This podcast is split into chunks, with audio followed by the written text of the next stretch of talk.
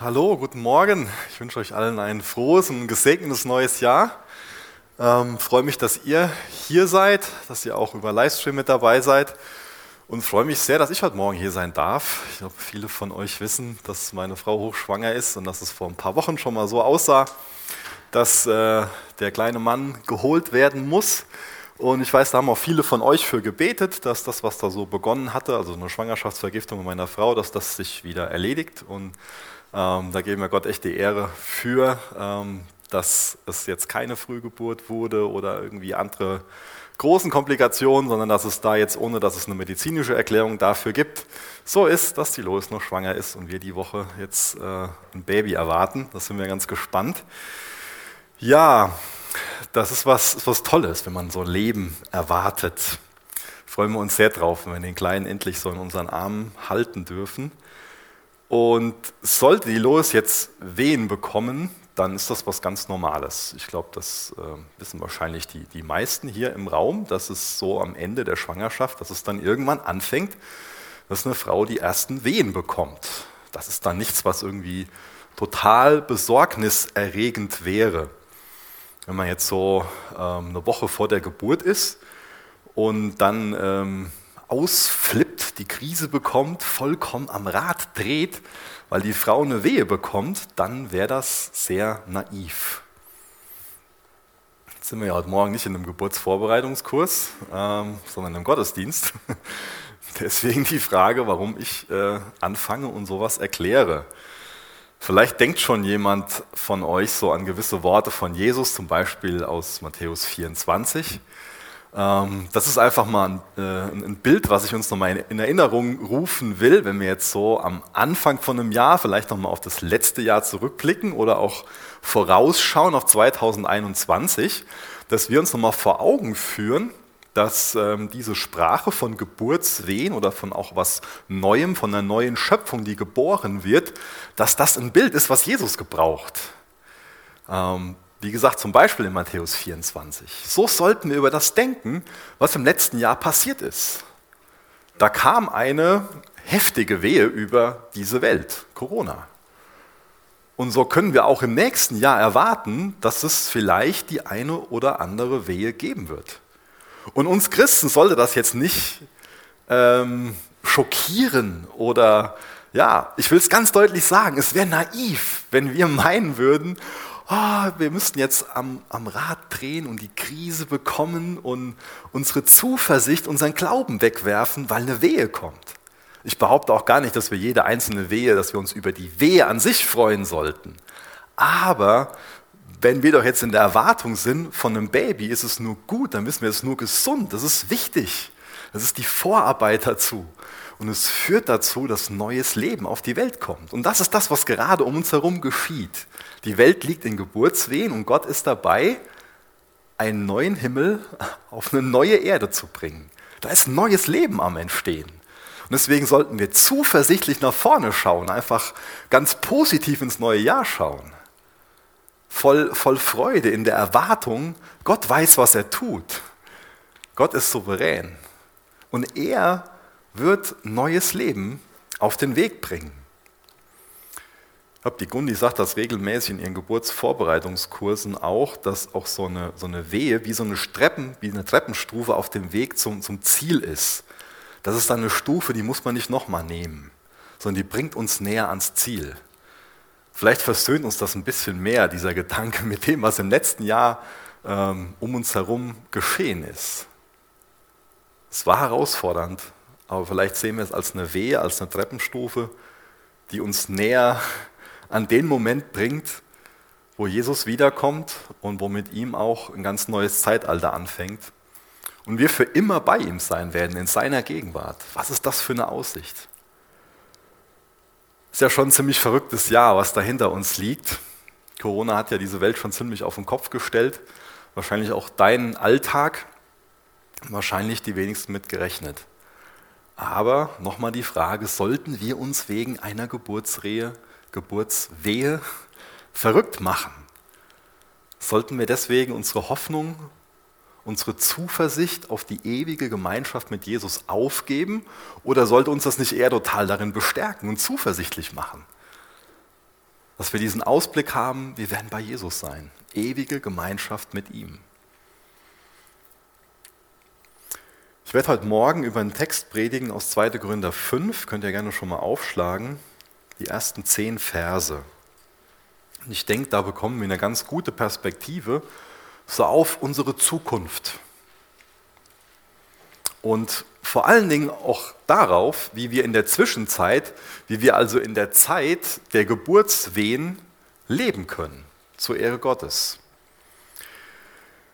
Ich lese mal die ersten ähm, vier Verse, 2. Gründer 5, Vers 1 bis Vers 4. So gleicht zum Beispiel der Körper, in dem wir hier auf der Erde leben, einem Zelt, das eines Tages abgebrochen wird. Doch wir wissen, wenn das geschieht, wartet auf uns ein Bauwerk, das nicht von Menschenhand errichtet ist, sondern von Gott, ein ewiges Haus im Himmel. In unserem irdischen Zelt seufzen wir, weil wir uns nach der Wohnung sehnen, die aus dem Himmel stammt und am liebsten würden wir den neuen Körper wie ein Gewand direkt über den alten anziehen. Denn nur dann, wenn wir den neuen Körper angezogen haben, werden wir nicht unbekleidet dastehen. Ja, solange wir noch in unserem irdischen Zelt wohnen, wo so vieles uns bedrückt, seufzen wir voll Sehnsucht. Denn wir möchten den jetzigen Körper am liebsten gar nicht erst ablegen müssen, sondern den künftigen unmittelbar darüber anziehen. Auf diese Weise würde das, was sterblich ist, sozusagen vom Leben verschlungen. Ich bete noch mit uns.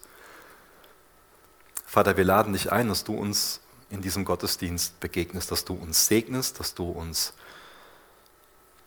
die richtige Sichtweise auf unser letztes Jahr gibst und auch den richtigen Ausblick, dass wir das Jahr 2021 mit deinem Herzen angehen dass wir die Zukunft mit dir erwarten. Und du siehst unser Seufzen, du weißt genau, über was wir gerade seufzen und was wir erwarten, was wir planen. Ich bitte dich, dass wir auf dich schauen, auf dich vertrauen, dass du uns lehrst, im Glauben zu leben. Wirk du heute Morgen in unseren Herzen genau das, was du gerne wirken willst, Herr. Hab du deinen Weg, deinen Willen. Amen. Ich finde das stark, dass Paulus mit so einer Sehnsucht schreibt oder auch so eine Sehnsucht ausdrückt. Zweimal beschreibt er auch dieses Wort Seufzen. Weiß nicht, wie du jetzt das letzte Jahr so beendet hast oder wie du auf das letzte Jahr zurückblickst und was du für dieses Jahr erwartest. Für mich ist es so, ich seufze mit dem Paulus und freue mich auf den Moment, wo ich zu Hause beim Herrn sein werde. Weiß nicht, über was du seufzt, aber ich bin zuversichtlich, dass Gott mein Seufzen kennt und dass Gott auch dein Seufzen kennt. Das weiß er sehr wohl, wie wir gerade empfinden, was wir so fühlen, erwarten, wie es um unseren Glauben steht, und was wir so für eine Perspektive haben. Manchmal fühlt sich dieses Leben einfach sehr fremd an, auch unsicher. Vielleicht fühlst du dich auch schon mal so, als ob du gar nicht hierher gehörst, fühlst dich fehl am Platz, nicht verstanden, fühlst dich einfach nicht so wirklich zu Hause. Es gibt Bausparkassen, die ähm, gewisse Werbeslogans haben. Zum Beispiel, wir geben ihrer Zukunft ein Zuhause, habt ihr wahrscheinlich alle schon mal gehört. Oder auf diese Steine können sie bauen. Und das sind Slogans, die seit vielen Jahren funktionieren, weil die was in uns antriggern, weil die ein Bedürfnis in uns oder auf Bedürfnisse in uns anspielen und gewisse Sehnsüchte in uns wecken. Wir wollen ja zu Hause ankommen. Wir wollen endlich Ruhe finden. Wir wollen wissen, wo wir hingehören. Das ist ein Bedürfnis, eine Sehnsucht, die, denke ich, jeder von euch irgendwo gut nachempfinden kann. Ich finde es sehr wertvoll, sehr kostbar, dass der Paulus ganz deutlich in diesem Text ausführt, dass ähm, alles Irdische auch vergänglich ist. Er schreibt davon, dass das Zelt sein Körper eines Tages abgebaut wird. Ich finde, das ist ein starkes Bild. Viele Menschen haben ja ähm, auch eine große Angst vor der Zukunft, vor dem, was kommen mag. Und ich denke, gerade das letzte Jahr hat nochmal so uns alle ein Stück weit durchgerüttelt und uns ja so ein bisschen auch die, die Ungewissheit verdeutlicht, die hier auf der Erde zumindest vor uns liegt. Vielleicht auch nochmal so ein bisschen mit unserer deutschen Angst gespielt. Aber der Paulus beschreibt hier sehr eindrücklich, dass das Schlimmste, was ihm passieren kann, dass sein Zelt abgebaut wird und er eine ewige Wohnung in Gottes Gegenwart bekommt. Ein ewiges Haus. Er nennt seinen Tod einen Abschied, vergleicht das mit einem Umzug von einem Zelt in ein ewiges Haus. Und das erklärt doch sehr eindrücklich, warum der Tod für Christen zumindest an Schrecken verliert. Dieses Bild von einem Zelt, das liegt dem Paulus natürlich nahe, denn er hat ähm, auch während seinem Dienst noch nebenbei zeitweise als Zeltmacher gearbeitet. Also er wusste genau, was ein Zelt so ist und wie man Felle gerbt und daraus dann ein Zelt baut. Er weiß, dass ein Zelt meist kein Fundament hat, dass es was Vorübergehendes ist und gebraucht ganz bewusst diesen, diesen Kontrast mit diesem Vergänglichen zu einem Haus, beziehungsweise schreibt auch ganz deutlich, dass es ein ewiges Haus ist. Ich meine, in, in Herborn haben wir schon ähm, alte Häuser, Häuser, die über 600 Jahre alt sind und wenn ich richtig informiert bin, sogar Fundamente, die über 1000 Jahre alt sind, von der Stadtkirche. Aber das wird ein ewiges Haus sein. Wenn man jetzt auf den Campingplatz geht, da führt einen keiner rum und sagt, denn was ist unser historisches Zelt? Das ist schon 100 Jahre alt, das gibt es da nicht. Ein Zelt ist nur was, was Temporäres. Ist uns das bewusst, dass wir nur eine gewisse Zeit, eine kleine Zeit, sehr, sehr wenig Zeit im Vergleich zur Ewigkeit in diesem Körper, in diesem Zelt zubringen werden, aber dass ein ewiges Haus auf uns wartet. Unsere Körper sind vergänglich, unsere Seelen sind unsterblich, aber es ist auch wichtig, dass wir wissen, es wird ein neuer Körper für uns vorbereitet. Also es ist nicht so, dass, der, dass unser Körper an sich jetzt ähm, böse wäre. Gott hat kein Problem mit einem Körper. Wir werden in Zukunft nicht irgendwie so eine, so eine Seele sein, die körperlos ist. Natürlich ist unser jetziger Körper Teil von einer in Sünde gefallenen Schöpfung, die vergänglich ist. Aber wir bekommen einen neuen Körper. Unsere Seele bekommt ein neues Zuhause. Und der neue Körper, der wird voll Leben sein. Auch voll Leben, was nicht wieder zerstört wird oder in, in, in seinem Leben eingeschränkt wird. Und wir werden einfach völlig lebendig sein, ohne dass jemals jemand was von dieser Qualität wegnehmen könnte. Und zu diesem Zustand habe ich viele Fragen. Wie wird das denn sein? Ähm, mein, auch meine Kinder haben da viele Fragen zu, wenn ich dann mit denen ich, äh, die Kinderbibel lese und es geht um Himmel, da kommen immer wieder verrückte Fragen. Ähm, sind gar nicht so verrückt, an sich ganz normale Fragen, aber Fragen, wo, wo ich äh, mir keinen Rat weiß, wo ich auch nicht weiß ähm, oder wo ich auch keine Bibelstellen kenne, die das erklären. Und ähm, ich finde es interessant, was der Spurgeon zu dem Thema gesagt hat der hat äh, seine, seine Antwort, seine weise Antwort auch von jemand anderem geborgt. Deswegen ist das quasi heute so in, in, in dritter Reihe geborgt. Ähm, Spurgeon sagt, wenn du dir wünschst, mehr über dieses ewige Haus zu wissen, kann ich dir nur den Rat geben, den John Bunyan in einem ähnlichen Fall gegeben hat. Man stellte John eine Frage, die er nicht beantworten konnte, weil Gottes Wort die Angelegenheit nicht erschließt und deshalb riet John seinem Freund, ein gottgefälliges Leben zu führen und in den Himmel zu gehen, um es selbst zu sehen. Ein weiser Ratschlag. Gebe ich an uns heute Morgen mal so weiter. Paulus ist also voll von dieser Hoffnung, dann mit dieser himmlischen Wohnung bekleidet zu sein. Er hat diese, diese Zuversicht, diese Glaubensgewissheit, dass er nicht wie Adam nach dem Sündenfall dann unbekleidet, nackt, voll Scham gefunden wird, sondern dass er in Christus Jesu Gerechtigkeit also angezogen hat durch den Glauben. Deswegen ist der Paulus so zuversichtlich. Er weiß, er wird nicht unbekleidet gefunden. Und das ist immer eine wichtige Frage an uns, an jeden Einzelnen von uns. Wenn Jesus wiederkommt, wie wirst du dann vor ihm stehen? Welche Kleidung hast du dann an? Deine eigene Gerechtigkeit, deine eigenen Werke? Oder trägst du Jesu Gerechtigkeit? Und Jesu Gerechtigkeit wird uns verliehen durch den Glauben, indem wir eingestehen, dass wir Sünder sind und darauf vertrauen, dass er für uns stellvertretend am Kreuz gestorben ist und den Preis für unsere Schuld bezahlt hat. Mit was bist du bekleidet? Kleidung kann ja für uns schon mal so ein großes Thema sein, dass man da irgendwie Kataloge wälzt, beziehungsweise das ist ja alles alt, dass man im Internet auf irgendwelchen Seiten ist. Und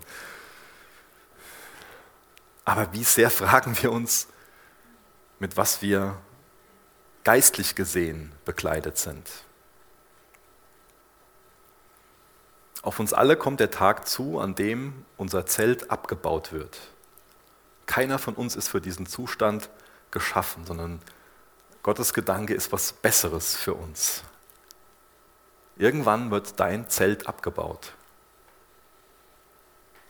Egal wie gesund du dich ernährst, egal wie diszipliniert du dich in deinem Alltag verhältst, wie lang du schläfst, wie oft du zur Vorsorgeuntersuchung gehst oder was für spektakuläre Ärzte du besuchst oder was du auch alles tust, damit dein Körper möglichst gesund ist, irgendwann kommt der Tag, an dem unser Zelt abgebaut wird.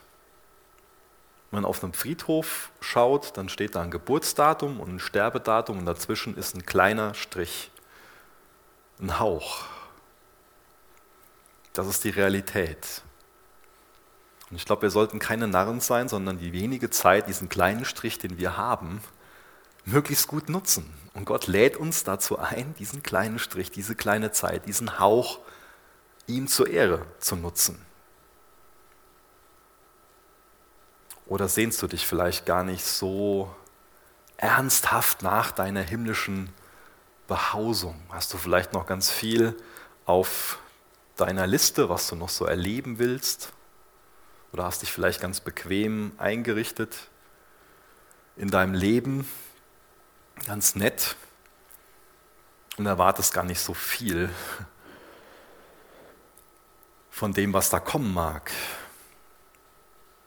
Vielleicht hast du noch einiges vor. Erst noch heiraten, ein Haus bauen, ein Kind bekommen, einen Karriereschritt. Ich weiß nicht, was, wo, wo du besonders viel Hoffnung drauf legst, wo du sagst, ey, das will ich auf jeden Fall noch erleben der Paulus ist jetzt hier nicht lebensmüde. Der ist jetzt nicht irgendwie depressiv und mit sich selbst am Ende und sagt so, ah, ich habe auf das alles keinen Bock mehr, sondern er seufzt, weil das, was kommen wird, überhaupt kein Vergleich zu dem ist, zu dem Zustand ist, in dem er sich und die ganze Schöpfung gerade befindet. Er weiß, dass, dass diese ungetrübte, diese, diese Gemeinschaft mit Jesus, die er dann haben wird, alles, aber wirklich alles, was auf dieser Erde ist, absolut in Schatten stellen wird.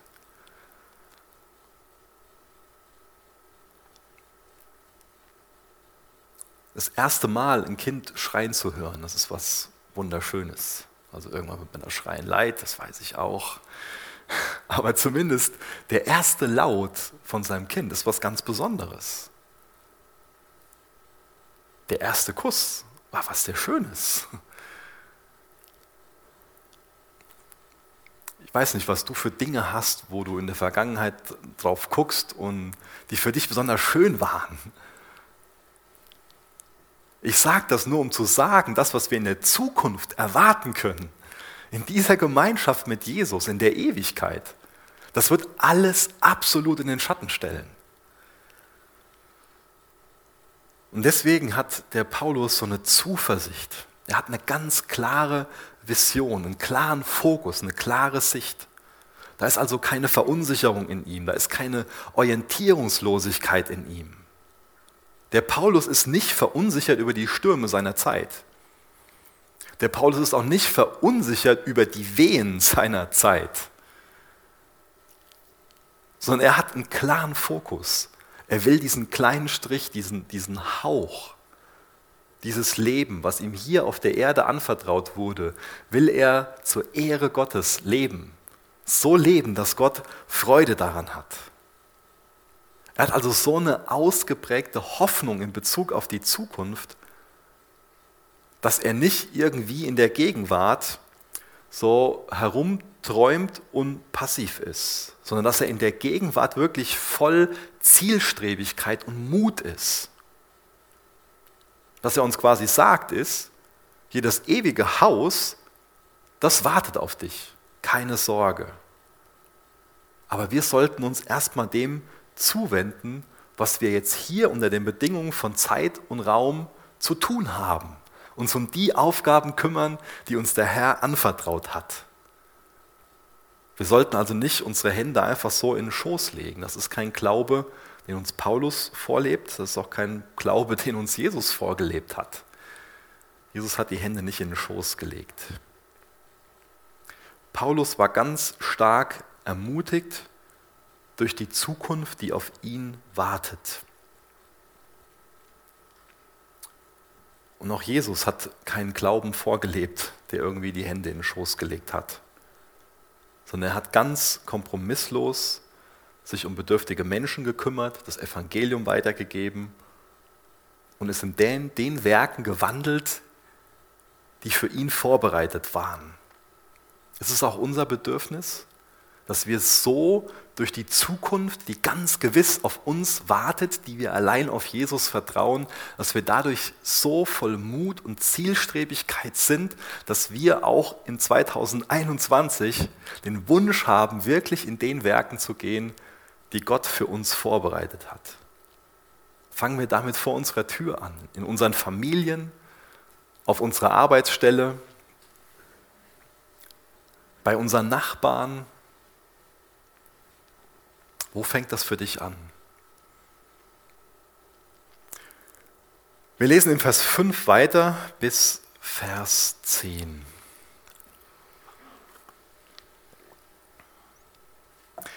Gott selbst hat uns auf dieses neue Leben vorbereitet, indem er uns seinen Geist als Unterpfand und Anzahlung gegeben hat. Deshalb kann nichts und niemand uns unsere Zuversicht nehmen. Wir wissen zwar, solange dieser Körper noch unser Zuhause ist, sind wir nicht fern vom Herrn. Sind wir fern vom Herrn, Entschuldigung. Wir wissen zwar, solange dieser Körper noch unser Zuhause ist, sind wir fern vom Herrn. Denn unser Leben hier auf der Erde ist ein Leben des Glaubens, noch nicht ein Leben des Schauens. Und doch sind wir voller Zuversicht.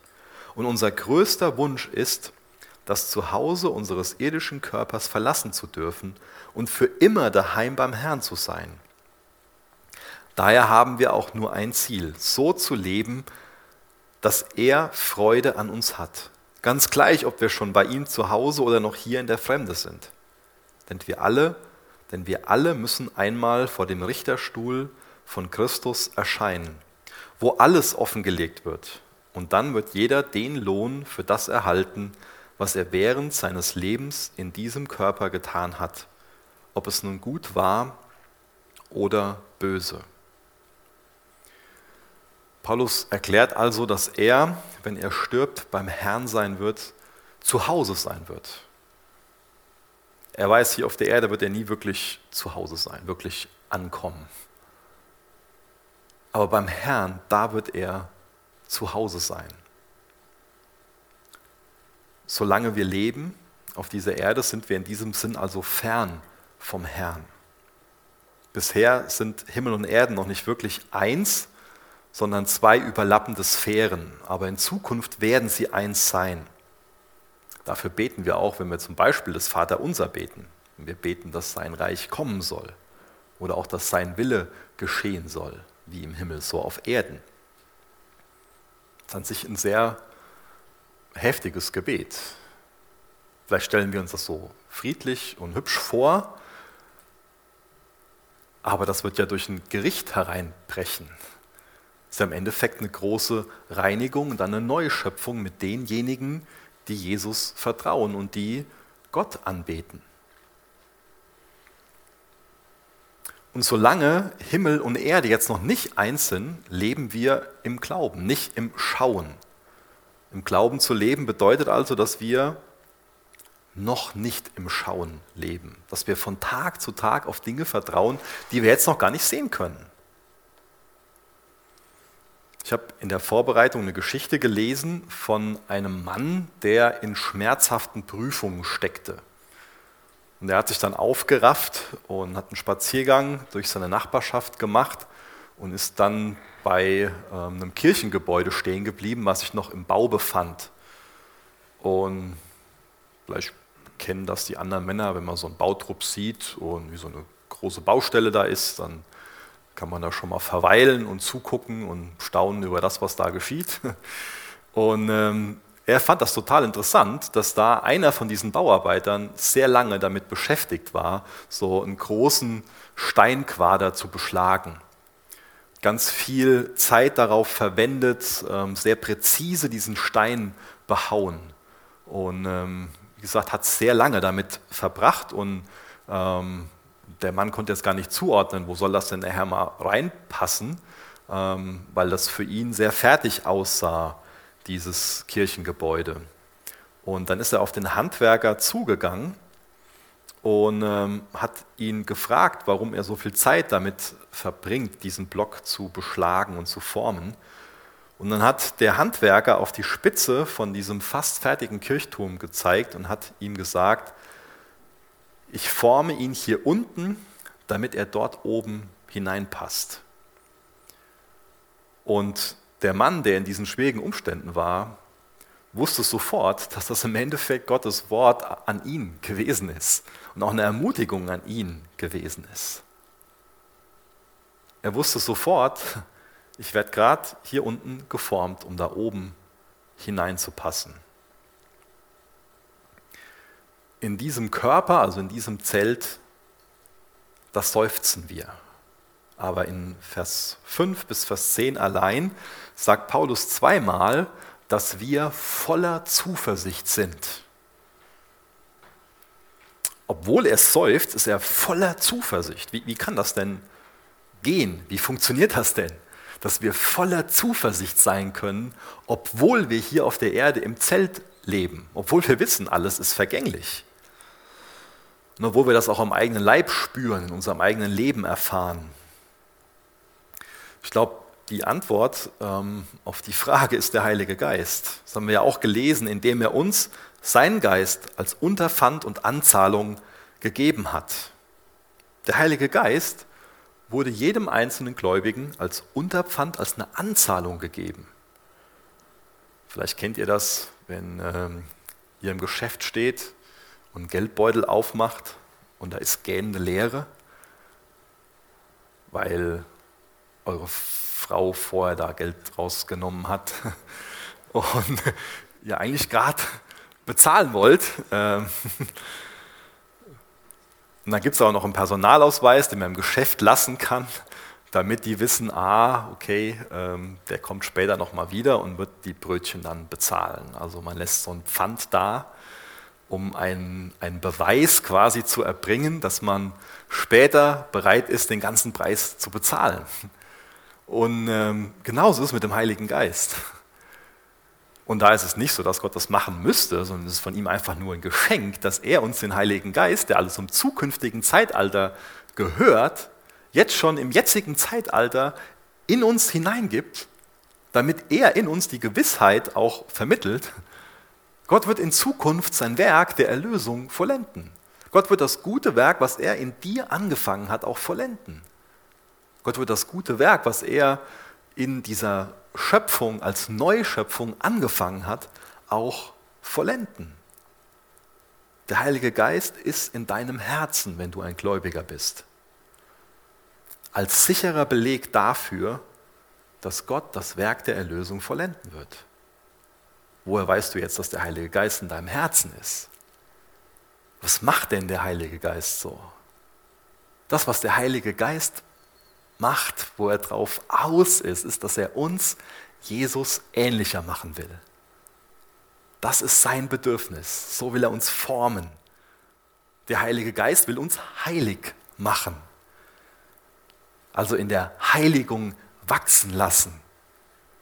Er will in uns Geistes Früchte hervorbringen, diesen Charakter der Liebe, der Selbstbeherrschung. Galater 5 könnt ihr das mal nachlesen. Er gibt jedem Gläubigen auch mindestens eine Geistesgabe oder mehrere Geistesgaben, die vertraut er uns an, damit wir sie für sein Reich nutzen sollen. Er will uns mit Sünde konfrontieren, damit wir Reue empfinden, Buße tun, uns vergeben lassen, aus der Umkehr leben. Er will uns also umgestalten in das Bild von Jesus. Deswegen ist der Heilige Geist in unserem Leben. Er gehört zum neuen Zeitalter und er wurde uns jetzt schon gegeben, um uns für die zukünftige Wohnung vorzubereiten. Jetzt schon anzufangen, diese Kleider anzuziehen. Paulus sagt zweimal, deshalb kann nichts und niemand uns unsere Zuversicht nehmen. Ich kann jetzt von mir nicht sagen, dass ich letztes Jahr nie die Zuversicht verloren habe, sondern auch ich war in der Gefahr zu lamentieren, nicht wirklich aufzugeben, aber mir hat es ab und zu gereicht. Ich dachte so, gerade mit Corona, die Weh kann jetzt auch mal gerne vorbei sein. Deshalb kann nichts und niemand uns unsere Zuversicht nehmen. Das konfrontiert mich, weil jemand, der mit dem Heiligen Geist erfüllt ist, der ist zuversichtlich. Und das war auch für mich im letzten Jahr eine Sache, wo ich Gott um Vergebung beten, bitten durfte und auch musste, weil ich lamentiert habe oder weil sich meine Gedanken einfach um, um Dinge gedreht hat, wo sie sich nicht drum drehen sollten wo ich nur allen Grund habe, zuversichtlich zu sein. Und wenn wir unsere Schuld bekennen und auch Jesus darum bitten, dass er uns neu mit seinem Heiligen Geist erfüllt, dann wird es ein Kennzeichen von uns sein, dass wir zuversichtlich sind, dass wir diese Zuversicht teilen, die Paulus hat. Vielleicht teilst du gerade diese Zuversicht nicht, aber auch du bist dazu eingeladen, Buße zu tun, umzukehren und dich neu mit dem Heiligen Geist füllen zu lassen. Und eine Begleiterscheinung davon wird sein, zuversichtlich zu sein für 2021. Und nicht nur für das, für alles, was vor dir liegt. Aber es kann immer wieder sein, dass das so in uns hervorkommt, dass wir meinen, so jetzt ist genug, jetzt reicht's aber, ich kann nicht mehr, ich bin damit jetzt am Ende. Ganz losgelöst von Corona kann es viele Situationen geben, wo wir einfach so sagen, jetzt ist. Wir können schon mal sehr zermürbt sein, vielleicht auch enttäuscht von uns selber, frustriert über uns selber. Vielleicht hast du dir irgendwelche Sachen vorgenommen für dieses Jahr und was haben wir heute? Helft mir, ist der dritte, oder? Äh, ich bin äh, zahlenlos, äh, datumslos. Da waren noch gute Vorsätze am 31. und es, es, muss noch nicht mal heute sein, damit die Vorwürfe schon wieder irgendwo gescheitert sind. Das kann uns frustrieren, dieses Leben im Zelt. Oder auch Ungerechtigkeit, die, die äh, Sünde von, von, von außen, wo andere uns einfach, ja, sich uns gegenüber sehr falsch verhalten. Das kann uns sehr zermürben. Können wir meinen, jetzt reicht's aber. Und es kann sein, dass wir den Paulus auch so wahrnehmen in dem Text, dass wir meinen, weil es dem Paulus reicht, weil er einfach keinen kein Bock mehr auf das Zeltleben hat und was, ja, so deswegen ähm, daraus nährt sich seine Sehnsucht, also aus dem Mangel, aus Defiziten, aus der Verzweiflung nährt sich seine Sehnsucht nach dem, was kommt. So kann man Paulus verstehen, aber ich glaube, da würde man Paulus falsch verstehen. Denn seine Sehnsucht nach dem Himmel, nach der Ewigkeit, im Endeffekt seine Sehnsucht nach seinem Herrn Jesus Christus, die speist sich nicht aus diesem Defizit, nicht aus der Frustration, nicht aus dem Mangel, sondern die speist sich, weil er jetzt schon einen Unterpfand empfangen hat, also einen Vorgeschmack auf das Ewige bekommen hat, weil er jetzt schon den Heiligen Geist in sich hat. Er schreibt, daheim beim Herrn zu sein. Und das ist genau das, was den Himmel wirklich zum Himmel macht. Daheim beim Herrn, beim Herrn zu sein. Meine, der Himmel kann ja für uns aus unterschiedlichen Gründen sehr kostbar sein. Vielleicht wollen wir geliebte Menschen wiedersehen, die von uns gegangen sind, die wir vermissen. Vielleicht wollen wir Gemeinschaft haben mit großen Männern und Frauen des Glaubens, auch so aus den vergangenen Jahrhunderten. Und auch so der Gedanke, auf Straßen aus Gold zu gehen und durch Perlentore zu tanzen und die Engel zu sehen, die vor dem Thron Gottes stehen und Tag und Nacht anbeten, ist ja jetzt nichts Unangenehmes.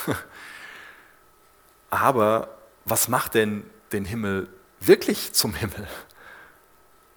Was ist denn deine Vorstellung vom Himmel? Kommt in dieser Vorstellung Jesus vor? Ist das, ist dir das das Kostbarste am Himmel, dass du weißt, dann wirst du ungetrübte, ewige Gemeinschaft mit Jesus haben. Steht Jesus im Zentrum von deinem Himmelsbild? Oder geht es im Endeffekt nur darum, so dann habe ich endlich mein bequemes Leben, dann habe ich endlich nicht mehr diese Schmerzen, dann drückt der Schuh nicht mehr da, dann habe ich den Stress nicht mehr, dann muss ich endlich morgens keinen Wecker mehr stellen, um auf die Arbeit zu müssen. Oder, oder was macht deinen Himmel wirklich zum Himmel? Ist dir klar, dass, dass du nur in Gottes Gegenwart heil sein kannst? Und es ist der größte Antrieb, die größte Sehnsucht in dir, dass dann Jesus endlich die Anbetung bekommt, die er verdient. Ich glaube, das ist das Herz von einem Anbeter. Und ich glaube, ein Anbeter hat nicht sich selbst im Sinn, dass er dann endlich einen Zustand hat, wo alles vollkommen um ihn herum ist. Ja, ein Anbeter weiß, nur bei Jesus werde ich wirklich heil und ganz sein. Und nur dann wird Jesus auch die Ehre bekommen, die er allein verdient. Also kommt Jesus in deinem Himmel vor. Denn nur Jesus wirklich ist der Himmel. Nur diese ungehinderte, uneingeschränkte Gegenwart unseres Herrn, das ist das, was den Himmel besonders kostbar macht und ihn wirklich zum Himmel macht. Daher haben wir auch nur ein Ziel, schreibt Paulus, so zu leben, dass er Freude an uns hat das, was wir jetzt tun, das kann ewige Konsequenzen haben. Und deswegen sollte unser Ziel beständig sein, dass wir Gott gefallen wollen. Also wird auch durch diesen ähm, Abschnitt so das, was im Neuen Testament so ständig an Spannung drin ist, mit diesem schon und noch nicht nochmal so betont. Aber er beschreibt hier, dass unsere Erfahrung von Gott, also unsere Gemeinschaft auch mit dem Heiligen Geist in der Gegenwart, dass das in uns so ein Verlangen erzeugt nach dieser vollen Offenbarung der Herrlichkeit Gottes in der Zukunft. Und wenn das der Fall ist, dann wird das wiederum auch ein Verlangen erzeugen, in der Gegenwart jetzt im Licht Jesu zu leben und ihm zur Ehre zu leben. Wir haben jetzt eben auch ganz am Ende von diesem Richterstuhl gelesen. Also wir müssen mal Rechenschaft darüber ablegen, jeder von uns, wenn wir nicht nach unserer Meinung gefragt, ob wir das wollen oder nicht, jeder von uns wird mal Rechenschaft darüber ablegen, wie er diese Zeit im Zelt, auch diese Zeit der Wehen, wie er sie verbracht hat.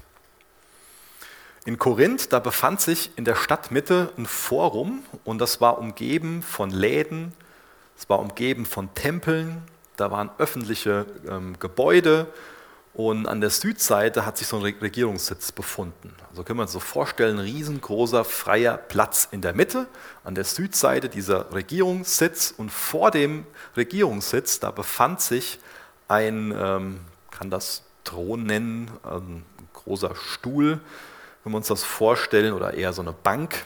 Und die wurde Bema genannt auf Griechisch. Und das ist der Platz, wo zum einen auch Reden gehalten wurden, wo öffentliche Beschlüsse mitgeteilt wurden, aber dieser, diese, diese Bank, dieser Thron hat an sich primär zwei andere Funktionen gehabt. Nämlich zum einen wurde dort ganz öffentlich Recht gesprochen. Können wir zum Beispiel nachlesen, Apostelgeschichte 18, ähm, ab Vers 12, da lesen wir von dem ersten Besuch von dem Paulus in Korinth und wir wissen, wo das wo, wo das geendet hat, nämlich vor diesem Richterstuhl. Und da wurde ganz öffentlich, also nicht hinter verschlossenen Türen, Recht gesprochen. Aber dieser, dieser Bema-Sitz hat nicht nur die Funktion, in, in diesem Zusammenhang Recht zu sprechen, sondern bei Wettkämpfen wurden dort auch die Siegerehrungen abgehalten. Und das ist eher das, wie Paulus es jetzt hier gebraucht. Das heißt, dass es für die Christen ein Preisgericht ist. Und für diejenigen, die nicht mit Jesus bekleidet sind, mit seiner Gerechtigkeit, wird es der Richterstuhl sein. Was wird denn dort an dem Richterstuhl Christi beurteilt für diejenigen, die mit Jesus bekleidet sind? Zum einen die Dinge, die wir getan haben, aber auch unsere Motive. Also es kommt nicht nur darauf an, das Richtige zu tun, sondern auch das Richtige aus den richtigen Beweggründen zu tun. Was planst du denn so für das, für das nächste Jahr? Welche Prioritäten hast du da drin? Wo, wo kommt Jesus in den Plänen vor? Welche Ziele verfolgst du da? Wie wichtig ist dir deine Motivation hinter dem Ganzen? Wir werden dafür mal Rechenschaft ablegen müssen. Hier auf der Erde können wir einiges verstecken und so tun, als ob, aber da wird es offengelegt werden. Deswegen lasst uns kein Leben der Ziellosigkeit oder der Gleichgültigkeit führen, sondern wirklich ein Leben im Dienst des Herrn. Wir sind allein durch den Glauben gerechtfertigt und der Glaube, der rechtfertigt, der kommt auch durch Liebe und Gehorsam zum Ausdruck. Wir werden also nicht durch gute Werke gerettet, aber wir werden für gute Werke gerettet. In 1. Korinther 3 wird das ein bisschen ausführlicher behandelt, könnt ihr euch zu Hause mal durchlesen. Da lesen wir davon, dass alles, was wir auf der Erde tun, dass das mal durchs Feuer gehen wird. Und da wird es geläutert. Und da kommen Dinge drin vor, die einfach kostbar waren, die im Feuer dann bestehen bleiben und danach geläutert sind. Und anderes war einfach aus den falschen Beweggründen heraus oder war einfach nicht richtig und es vergeht. Was planst du für 2021? Was hast du da auf dem Herzen? Was hat da das Potenzial, mal Bestand zu haben, zu Gold zu werden, zu was Beständigem zu werden? Das ist doch so ein faszinierender Gedanke, dass aus diesem kleinen Strich, der zwischen Geburtsdatum und Sterbedatum ist, dass da was herausgehen kann, was eine ewige Bedeutung hat. Was wirst du mitnehmen in Gottes Gegenwart? Welche sinnvollen Ziele hast du für das neue Jahr?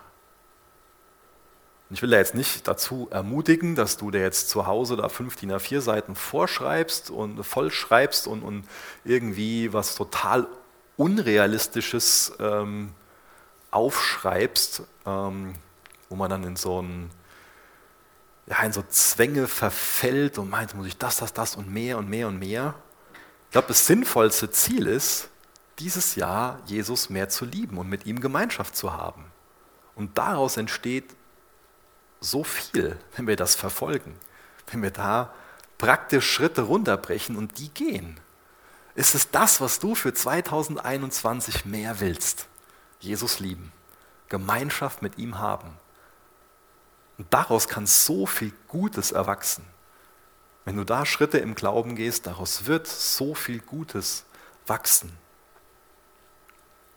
Und wenn du dir mehr Ziele steckst, dann steck dir Ziele, nimm dir Schritte vor, die du wirklich gehen kannst. Nimm dir doch vor, für, für dieses Jahr jeden Monat so, so eine Sache. Zum Beispiel kannst du in diesem Monat für eine Person, vielleicht auch hier aus der Gemeinde beten, wo du weißt, dass sie in großen Nöten ist. Oder vielleicht auch für eine Person, die dir gerade Kummer macht, die für dich herausfordernd ist. Und du betest jeden Tag ganz bewusst für sie.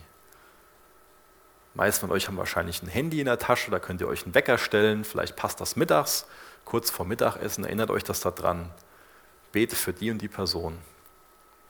Und dann betest du diesen Monat, den Januar durch für die Person und im Februar lädst du sie ein und ihr habt ein schönes Essen zusammen. Vielleicht auch irgendwie ein bisschen verteilt, sonst denkt jeder im Februar, wenn er von irgendjemandem aus der Gemeinde eingeladen wird, äh